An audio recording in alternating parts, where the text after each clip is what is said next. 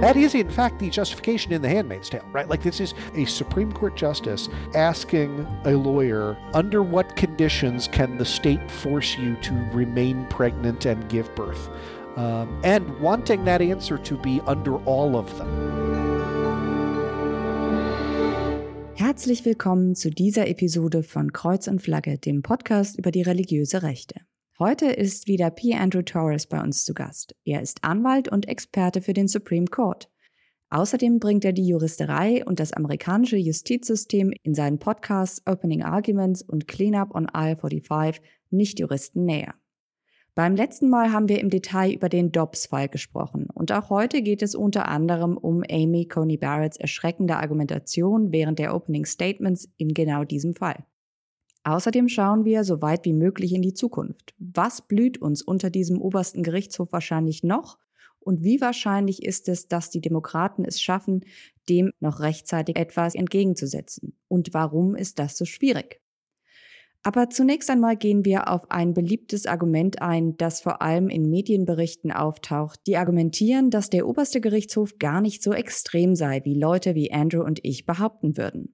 In diesem Zuge wird gern die These aufgestellt, dass vor allem Kavanaugh und Gorsuch ja vielleicht eigentlich die geheimen Verbündeten von Linken und Liberalen seien, beispielsweise wenn es um Abtreibung geht, weil sie ja manchmal auch mit liberalen Richtern gestimmt hätten und auch liberalere Urteile gefällt hätten.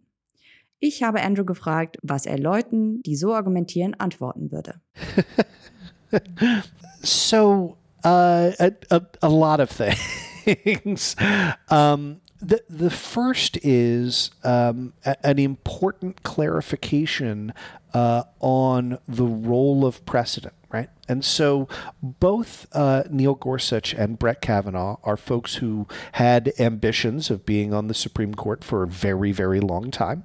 Uh, and, and Brett Kavanaugh, in particular, uh, when he was uh, a judge at the U.S. Court of Appeals for the D.C. Circuit, widely considered sort of the, the, the, the minor leagues for the Supreme Court, right? That the, it's where you go when uh, you want kind of public scrutiny because you get the kind of cases that the Supreme Court takes a lot, right? Um, he crafted incred- uh, very, very conservative, but incredibly measured, uh, well reasoned, tempered uh, uh, opinions. Again, uh, very, very conservative, but he was putting together the kind of resume you want to put together when um, you want to be con- considered to go on the Supreme Court. Das war ein großer Teil der Berichterstattung zu Kavanaugh vor seinen Confirmation Hearings. Dass seine Urteile ja gar nicht so radikal seien und er daher eine sichere, nahezu moderat konservative Wahl sei. Das übersieht aber, wie das amerikanische Justizsystem funktioniert und den Einfluss, den das auf das Verhalten von Richtern hat, die am obersten Gerichtshof enden möchten. One of the things you have to do when you're at a, at a lower court is um, you can disregard uh, the opinions to the contrary of a sister circuit right? So, for example, a case in Maryland goes up to the Fourth Circuit Court of Appeals. A case in D.C., which is right on the border, right, uh, goes up to the D.C. Circuit. So the Fourth Circuit could say, um, we think uh, that. Uh, Title VII of the Civil Rights Act of 1964 covers um, uh, sexual orientation. And uh, the DC Circuit could say, okay, we've read that opinion, but uh, it's not binding on us in, in DC, so we're not going to follow it, right? Um, but one of the things you can't do as a circuit court justice is disregard the Supreme Court. Right? Because the Supreme Court is designed to harmonize those conflicts within the circuit. And when the Supreme Court says the rule is X, if you're at a circuit court level, you apply that rule. Bedeutet, Die Urteile, die Gorsuch und Kavanaugh vor ihrer Bestätigung als Richter am obersten Gerichtshof gefällt haben und die gerne als Beweis dafür genannt werden, dass sie doch auf der Seite der Liberalen gestanden hätten oder dass ihre Urteile gar nicht so radikal seien, wie von Kritikern behauptet, konnten gar nicht radikaler sein als die Urteile, die der SCOTUS zu dieser Zeit gefällt hatte. 100% of the case, I mean, literally, I'm not making this up. 100% of the cases that people use to craft the argument of, oh, Gorsuch and Kavanaugh aren't that conservative, are them applying Supreme Court precedent while sitting as circuit court justices, right? And so, of course, they did that, right? Like, you, you, you don't, you know, I'm a parent. I don't know if you're a parent, but like, right? The, the kid doesn't eat the entire thing of ice cream until you leave the house, right? Like he's got to persuade you, no, no, I'll be good. Let me choose my own dessert. And then you leave and he eats the entire gallon of ice cream, right?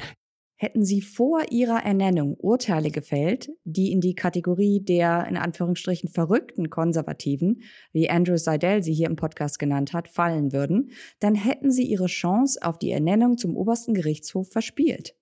Denn nur so klappte es. Nur so stimmten Leute wie Susan Collins für sie. Die hat damals behauptet, schaut mal, die sind gar nicht so extrem, wie ihr befürchtet.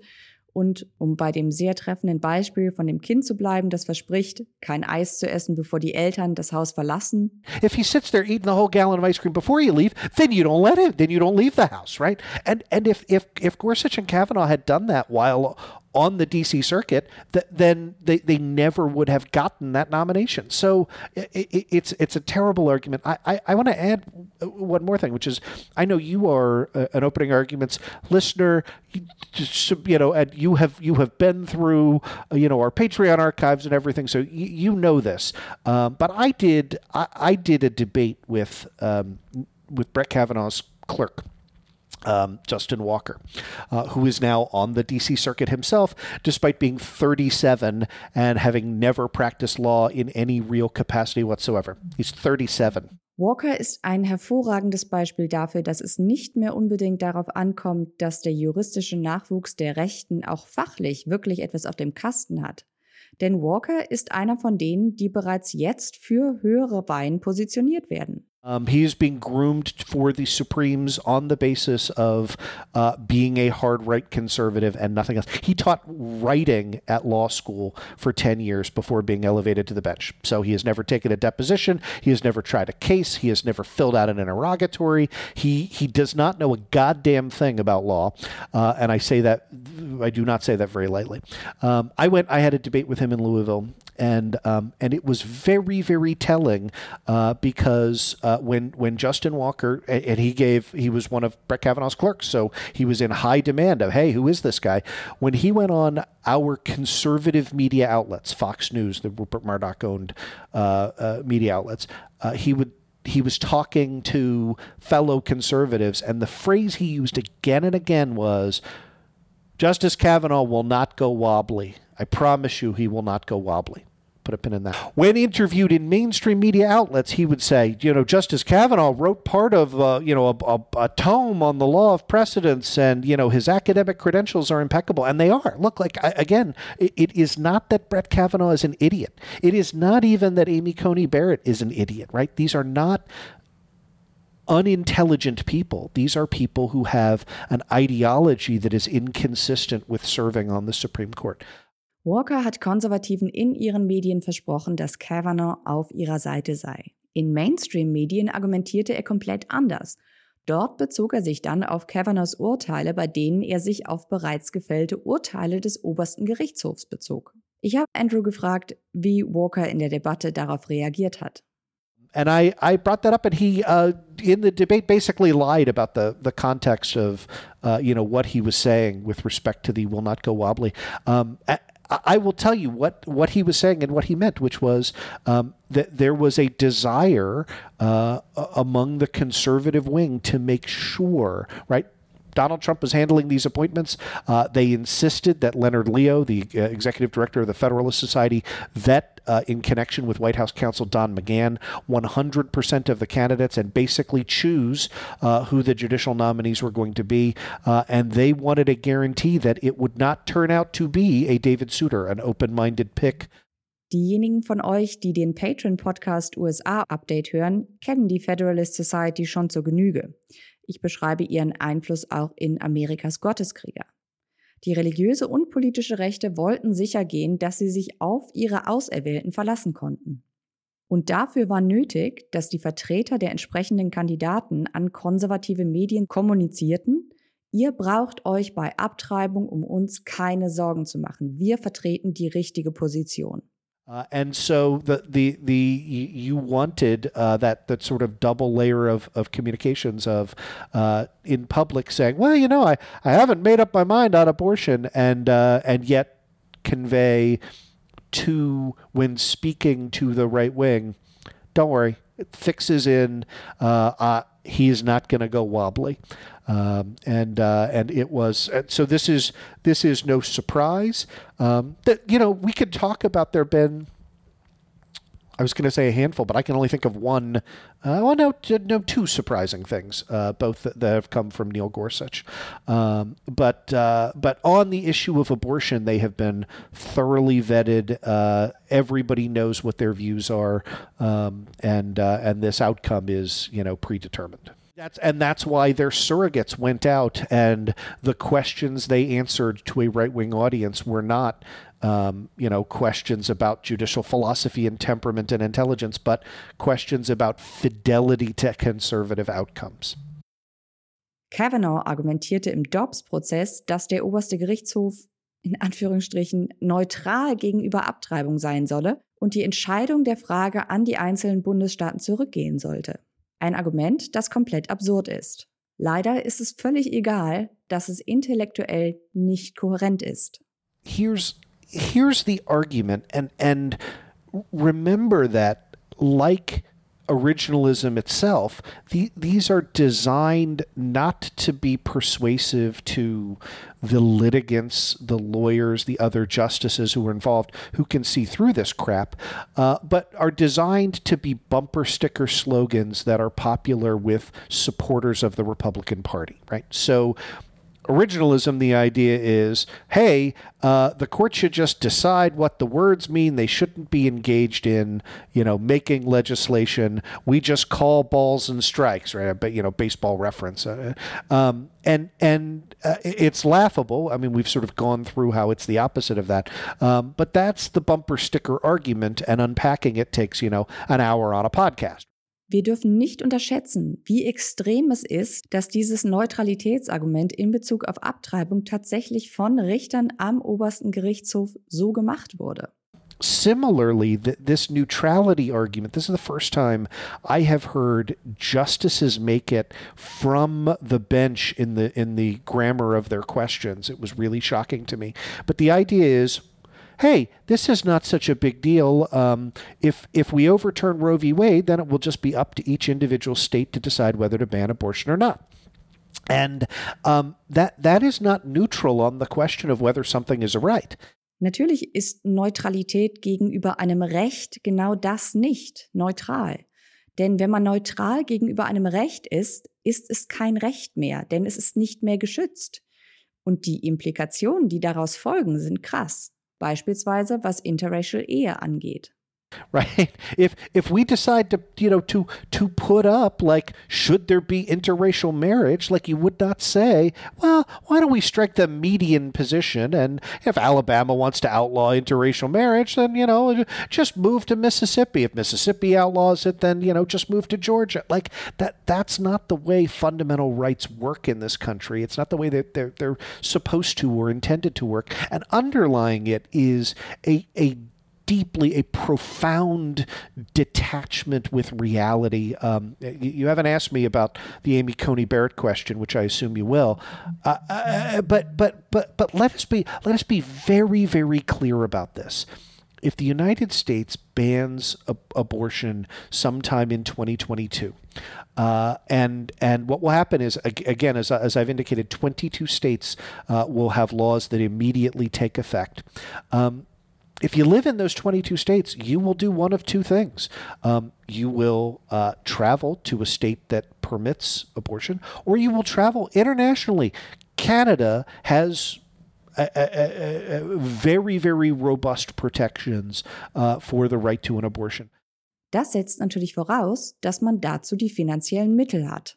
One of the things that fundamentally determines whether you can do that is if you have the money and the time and the ability to take a trip up to Canada uh, just at your leisure.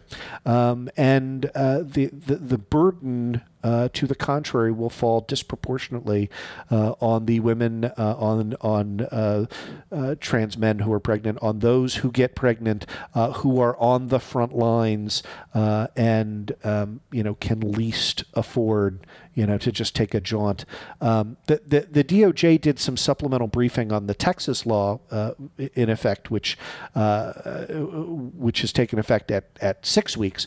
Um, and one of the things that they've noted is that in the surrounding states, appointments at abortion clinics have become almost impossible to get because of because Texas is the second largest state in the union uh, because of Texans fleeing across the border uh, into the states that surround it. And again, we're not talking about you know liberal bastions. We're talking about Oklahoma and and Louisiana. Um, it it dra- those are much right. The the state of Louisiana is uh, roughly one sixth of the population uh, of the state of Texas, and so now you have you know uh, Texans fleeing across the border. Well, that that burdens the right of pregnant individuals in Louisiana to seek an abortion, right? And so now topple all of those dominoes, right? Have most of the American South um, prohibit abortion, and you will see overburdened abortion clinics in Maryland, in Illinois, in California, um, it, it, will just uh, we we we know what's going to happen, and that's among those who can afford to take those trips. Das vergisst man nämlich schnell. Das Gesetz in Texas hat auch massive Auswirkungen auf die Nachbarstaaten, weil die Einwohner von Texas dorthin fliehen, um ihre Abtreibungen vorzunehmen. Heißt, die ohnehin wenigen Abtreibungskliniken in den Nachbarstaaten sind komplett überlaufen. Auch das wird gerne vergessen. Wenn sämtliche Südstaaten Abtreibung nach dem SCOTUS-Urteil für illegal erklären, wird sich dieser Effekt verschieben und auch demokratische Staaten werden betroffen sein, weil diejenigen, die Abtreibungen brauchen, immer weiter nach Norden ausweichen müssen. Und das sind dann nur diejenigen, die es sich leisten können, die Reise anzutreten. Wir alle wissen, wenn man Abtreibungen verhindern will, muss man in Aufklärung investieren, in Sexualkunde, in Zugang zu Verhütungsmitteln. Was nichts bringt, ist Abtreibung zu verbieten.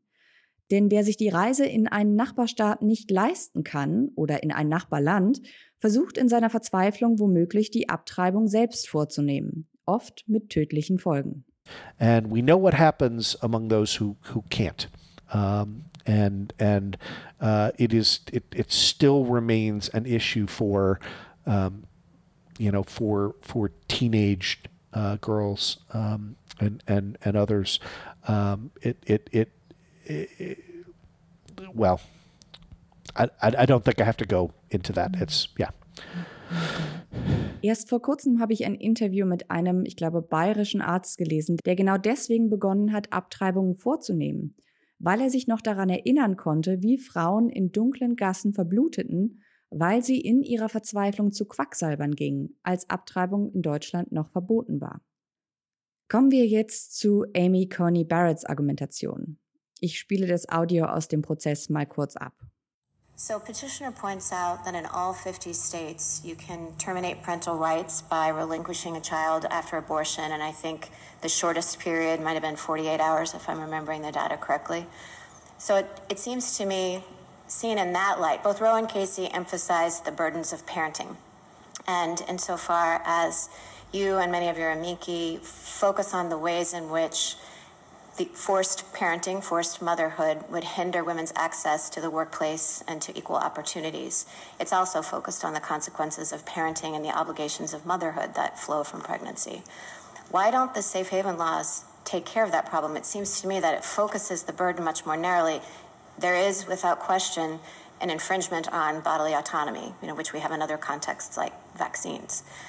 Um, however, it doesn't seem to me to follow that pregnancy and then parenthood are all part of the same burden. And so it seems to me that the choice more focused would be between, say, the ability to get an abortion at 23 weeks or the state requiring the woman to go 15, 16 weeks more and then terminate parental rights at the conclusion. Why, why didn't you address the safe haven laws and why don't they matter?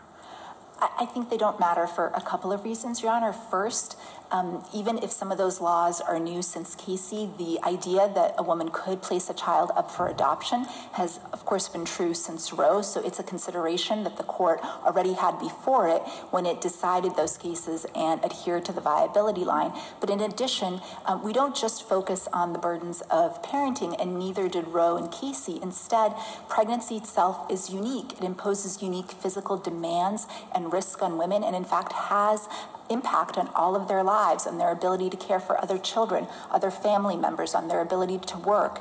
Um, and in particular, in Mississippi, those risks are alarmingly high. It's 75 times more dangerous to give birth in Mississippi than it, uh, than it is to have a pre viability abortion, and those risks are disproportionately threatening the lives of women of color.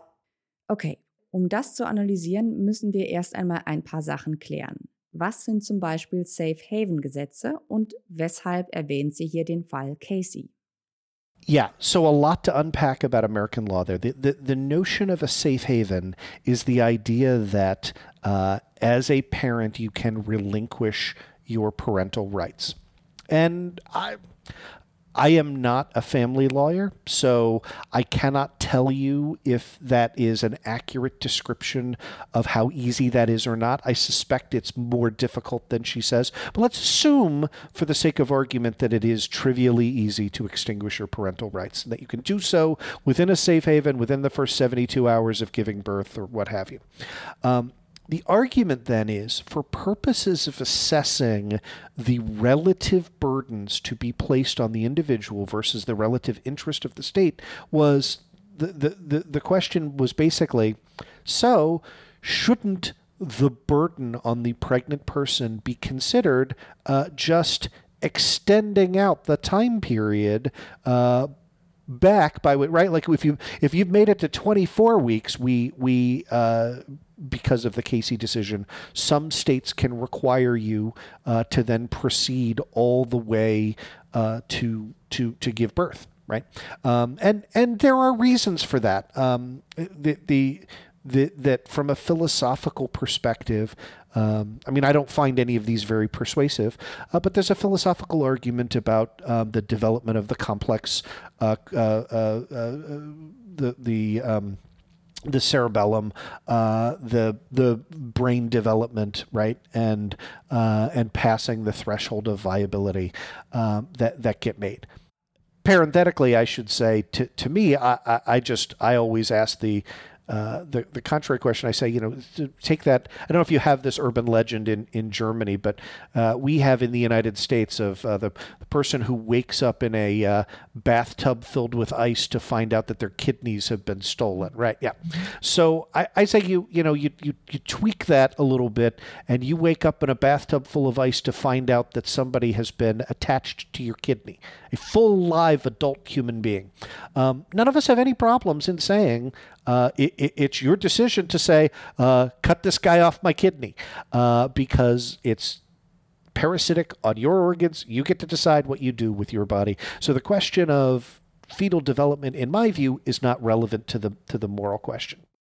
Ein anderes Argument derer, die Abtreibung begrenzen, aber nicht verbieten wollen, lautet wie folgt. But nevertheless, for some people that is. And so there was an argument that in the later stages of fetal development, in the post 24 week viability phase, uh, that, uh, that, that states may want to prohibit an abortion of a sufficiently developed fetus. Um, and, and I guess the second relevant legal argument to that, again, keeping in mind that I don't support this, uh, but but just seeing and steel botting the other side, right? Like making the best possible argument for them would be also 24 weeks you are well into kind of a reasonable notice period very few people it not zero but very few people make it to 24 weeks of pregnancy without realizing that they're pregnant as opposed to these fetal heartbeat bills that, that got passed, which uh, uh, make it virtually impossible for somebody to know that they're that they're pregnant.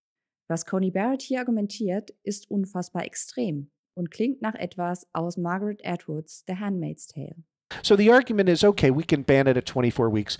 And then the, the, the idea of the question is all right, so if the state can force you to give birth under some circumstances, why not just under all circumstances? And we'll just compare that to, you know, the, the liberty interest in, or, or, or to the, the state's interest in, in protecting future life. And, and you are not wrong right? Uh, it, it, the analogy gets tossed around rather lightly, um, but but but that is in fact the justification in The Handmaid's Tale, right? Like this is this is not uh, you know two degrees of separation from. This is saying uh, this is a, a, a, Supreme Court justice asking a lawyer.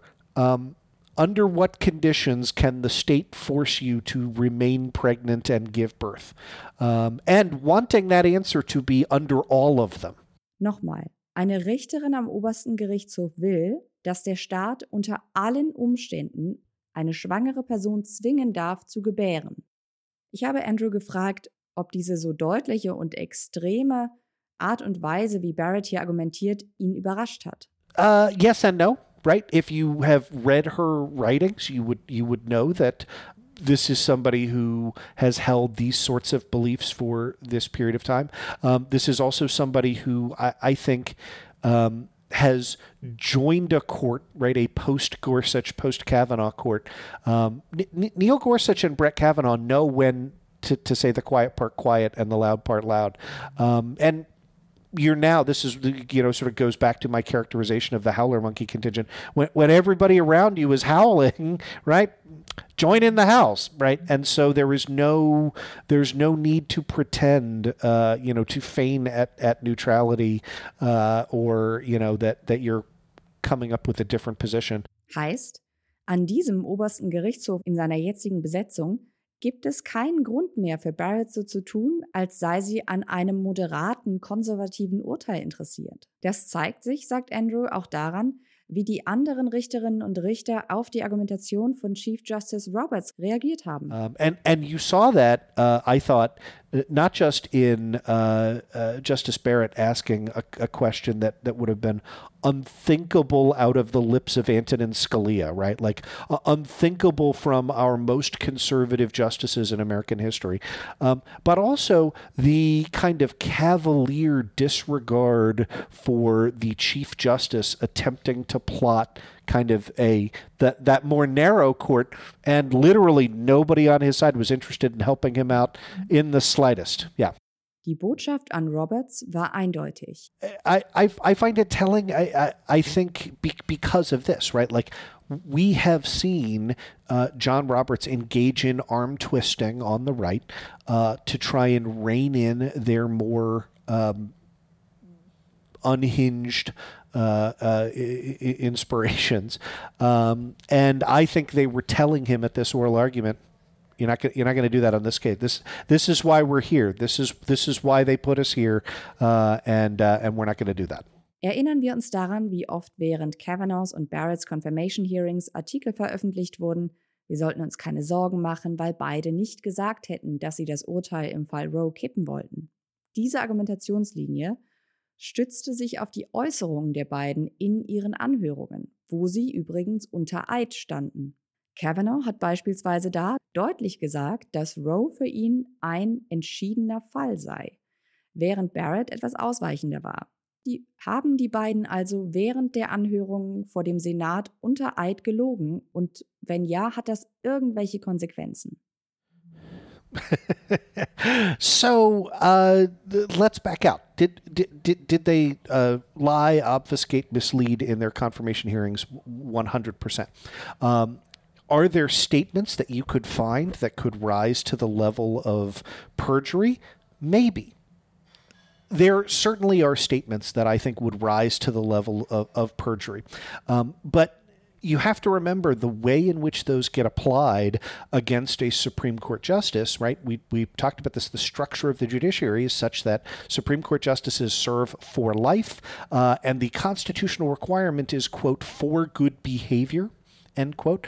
Um, and now it is possible to impeach a Supreme Court justice. Um, it has happened, uh, and and members uh, of of uh, the federal judiciary. It has happened on a few occasions uh, in our nation's history, um, but we have seen, you know, the the the. Uh, failure of impeachment as a process uh, over the last four years, in which a, you know, obviously criminally insane game show host was incapable of being impeached for committing crimes in office. Um, and so, at that standard, right, you were talking about uh, our our system requires a supermajority uh, to remove you from the court. And so, I I, I would put it this way. Um, because it requires a two thirds supermajority, um, it, it would be considerably easier structurally to change the court, to add new justices, and just leave the existing ones on there than to remove the problematic ones. Und selbst das ist wahnsinnig schwer. Wie hoch schätzt Andrew die Chance ein, dass die Demokraten es schaffen, eine Erweiterung des obersten Gerichtshofs noch vor den Midterms durchzubekommen? Uh, the the 2022 elections zero. Yeah, zero. Das heißt also, es sieht sehr übel aus, wenn wir uns die Aussichten der Demokraten auf Erfolg in den Midterms anschauen. It it does. So let me finish out the implications of of, of your question, which is, uh, will if the Republicans retake uh, the Senate, uh, which they would need to win one seat in the midterm elections. Historically, uh, they they win more than that. Now there are reasons for optimism, and uh, you know I'm sometimes an optimistic guy. But if they win one seat uh, and Stephen Breyer dies at any time between 2023 and 2024, uh, we know eh, this is not a, a, matter of speculation. We know that Mitch McConnell, we know that the Republicans will do what they did uh, in the last year of Obama's term, and that is refuse to hold hearings and refuse to confirm uh, a replacement nominee. Wir haben schon mit Andrew Seidel darüber gesprochen, wie unglaublich wichtig es wäre, dass Stephen Breyer noch vor den Midterms in den Ruhestand geht. Trotzdem hat Andrew einen kleinen Funken Hoffnung für uns. Es gibt nämlich eine, es gibt nämlich eine Möglichkeit, sagt er, wie Biden in diesem Fall die Blockade der Republikaner bei einer Nominierung für den obersten Gerichtshof umgehen könnte. I, I will break a little bit of news on on your show. This is a I, I have in the event that that happens, I have the way in which I think uh, President Biden should respond. Uh, I, think it is something that would pass constitutional muster, something that I've talked about with a bunch of lawyers to to to do an end run around the Senate uh, failing to hold hearings to confirm uh, a particular nominee. Uh, it's something that I think would be consistent with history and tradition. Um, and if that happens, I will do that full episode of opening arguments and literally spend the entirety of my career uh, uh, uh, attempting to to influence to, to, get that out as widely as possible of this is what the response needs to be um, but that being said the reason I haven't done that show yet, the reason I haven't talked about it, the reason I haven't gotten it out there is because uh, I would much rather us not be in that position. I would much rather Stephen Breyer retire now. Uh, I would much rather our uh, liberal contingent uh, kind of come together uh, and for the Democrats to uh, to to win in our 2022 midterm elections. Um, you know, we're going to have lots of uh, uh, discussions and uh, and and folks on to talk about uh, to talk about that approach. Um, but uh, but it is very very precarious, um, and uh, and you are not wrong to to mention that as a as a possibility. Reden wir kurz über das aktuelle Ziel der Republikaner, die Herrschaft der Minderheit. Minority Rule. In vielen Bundesstaaten verabschieden Republikaner gerade Verschärfungen des Wahlrechts zu Ungunsten von People of Color, um diejenigen, die vor allem für Demokraten stimmen, am Wählen zu hindern. Das ist übrigens keine Interpretation meinerseits, sondern das haben zahlreiche Studien zu Genüge gezeigt. Die Frage, die vielen wahrscheinlich jetzt durch den Kopf geht, ist, Warum um Himmels willen tun die Demokraten nicht wirklich etwas dagegen? Warum drücken sie all diese Reformen, die dringend nötig wären, nicht einfach durch?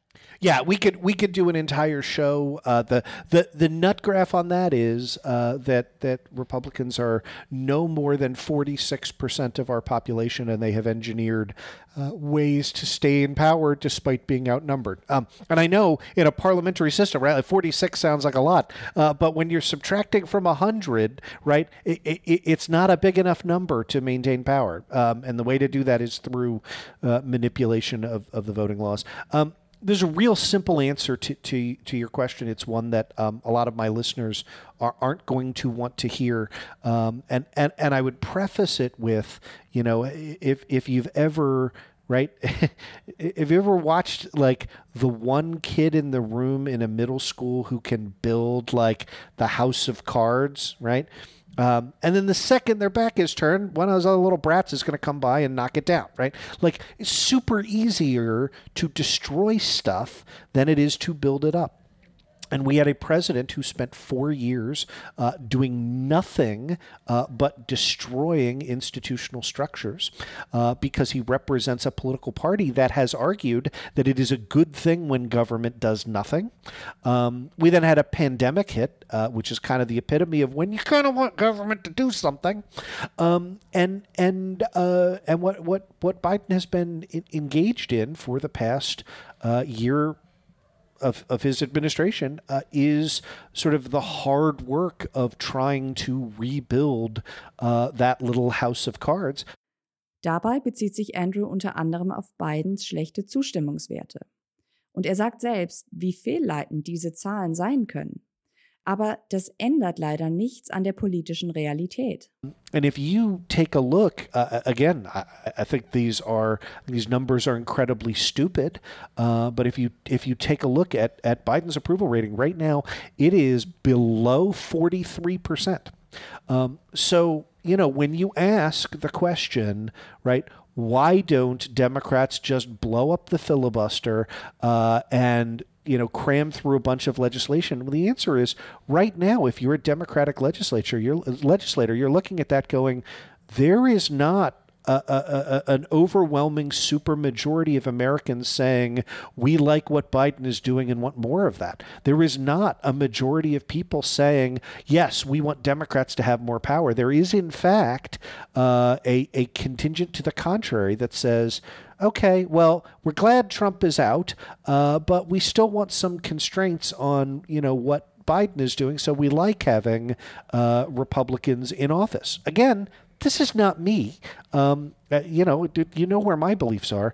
Uh, but but but in asking a political realist question, um, it would be I, I think it, it is just not plausible to look at the political landscape and go, there is broad based support for uh, institution for for enacting Democratic Party politics at any cost. That, that there just isn't, and so I'm not surprised. You know, the the time to you know to blow up the filibuster was in March, right? Uh, and that didn't happen. Die Demokraten hatten eine Gelegenheit, wo sie die nötige Zustimmung in der Bevölkerung gehabt hätten, und sie haben sie verstreichen lassen. Derweil tickt die Uhr zu den Midterms immer weiter. Kommen wir noch einmal zum Dobbs-Fall zurück. Was glaubt Andrew, wie der Fall ausgeht? Und wer von den Richtern wird wie urteilen? So, uh, I think it is overwhelmingly likely that they are going to write that the uh, five justice howler monkey contingent uh, is going to write an opinion tracking uh, Janus versus AFSCME that says uh, cases have no precedential value when they're wrongly decided. Roe versus Wade was wrongly decided and is therefore overruled. I think that will then be joined by a concurrence by John Roberts, who will say, I join in the result uh, upholding the constitutionality uh, of the Mississippi statute. Uh, and then we'll draw a, you know, a, a, a stinging uh, three justice uh, dissent uh, penned by Sonia Sotomayor. Das wäre die schlimmstmögliche Variante, beziehungsweise der breite Weg, den Andrew in der letzten Episode erklärt hat.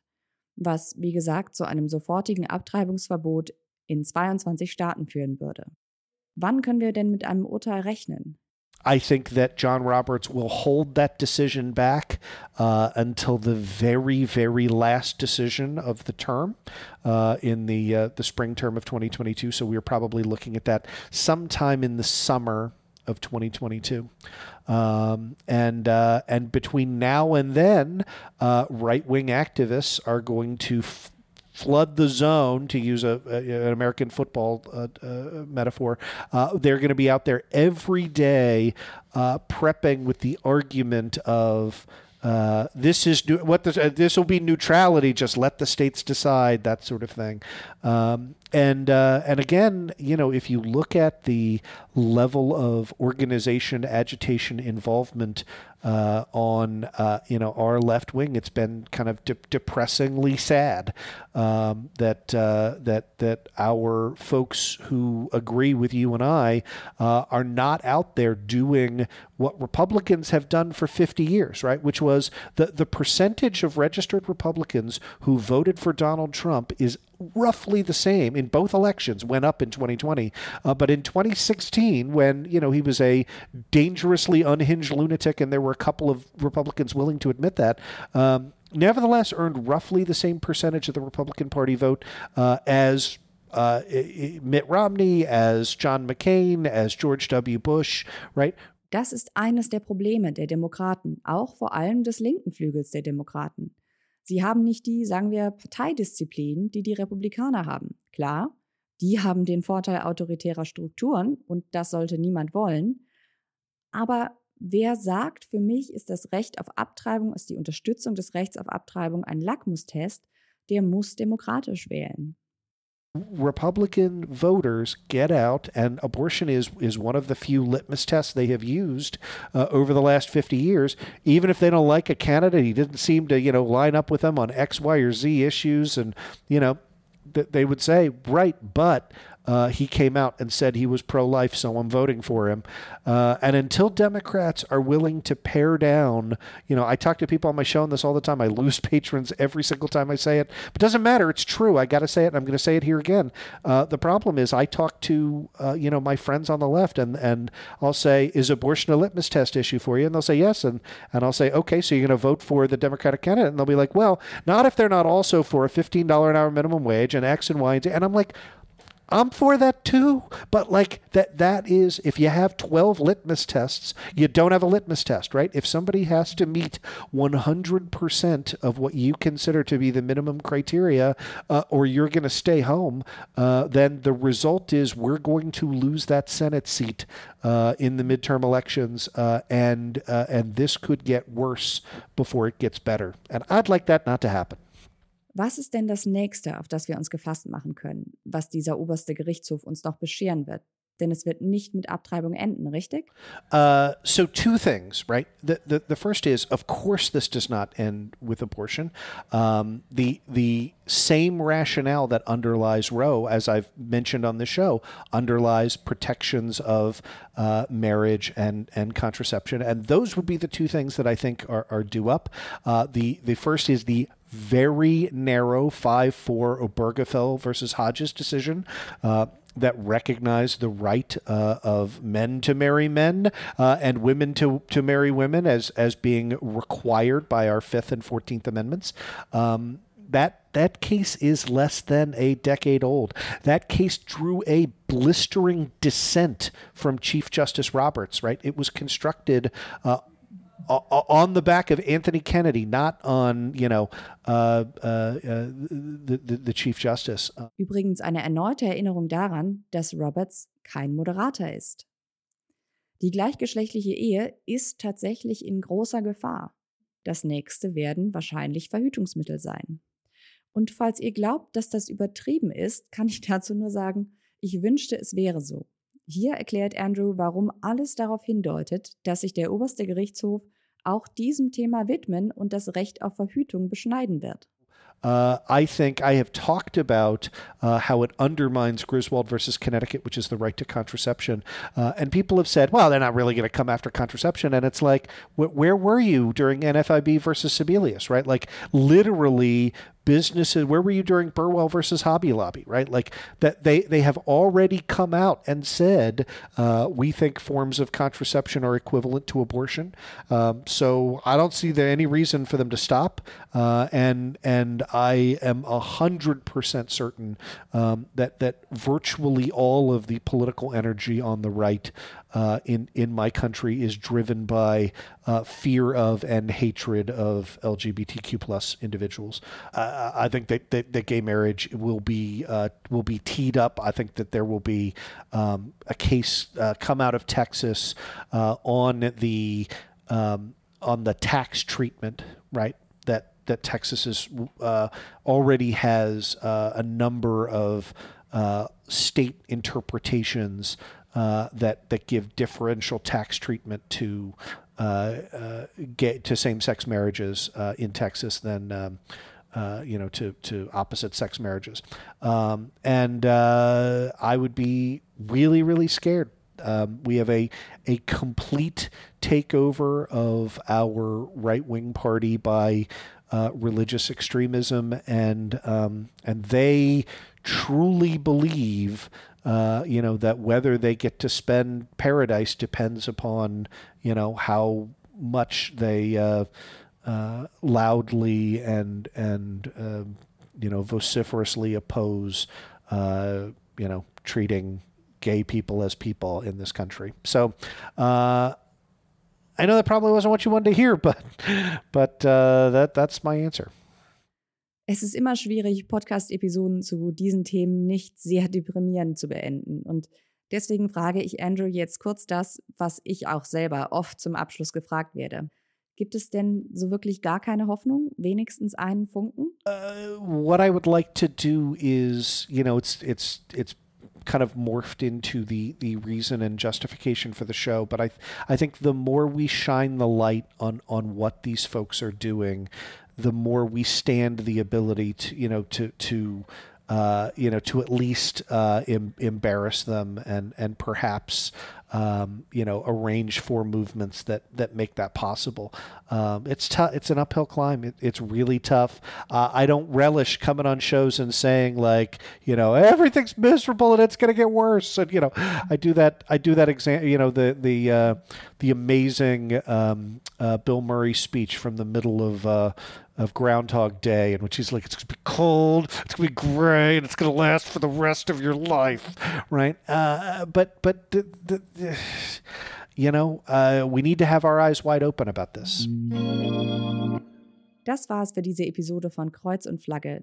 Danke fürs Zuhören. Schaut unbedingt bei Andrews Podcasts, Opening Arguments und Cleanup on I-45 vorbei wenn ihr Englisch sprecht. Für alle, die sich für das amerikanische Justizsystem interessieren und die aktuelle Infos dazu haben wollen, sind beide Shows ein absolutes Muss. Cleanup on I-45 beschäftigt sich mit den Folgen von vier Jahren Trump, aktuell auch mit einem besonderen Fokus auf den Untersuchungen zum 6. Januar. Danke euch wie immer für eure Unterstützung. Ohne Patrons wäre es mir nicht möglich, diesen Podcast frei für alle zu produzieren. Deswegen danke, danke, danke an euch. Wer den Podcast finanziell nicht unterstützen kann, kann uns trotzdem helfen, indem ihr eine nette Rezension dalasst oder indem ihr die Folge teilt. Auch das hilft. Macht's gut und bis zum nächsten Mal.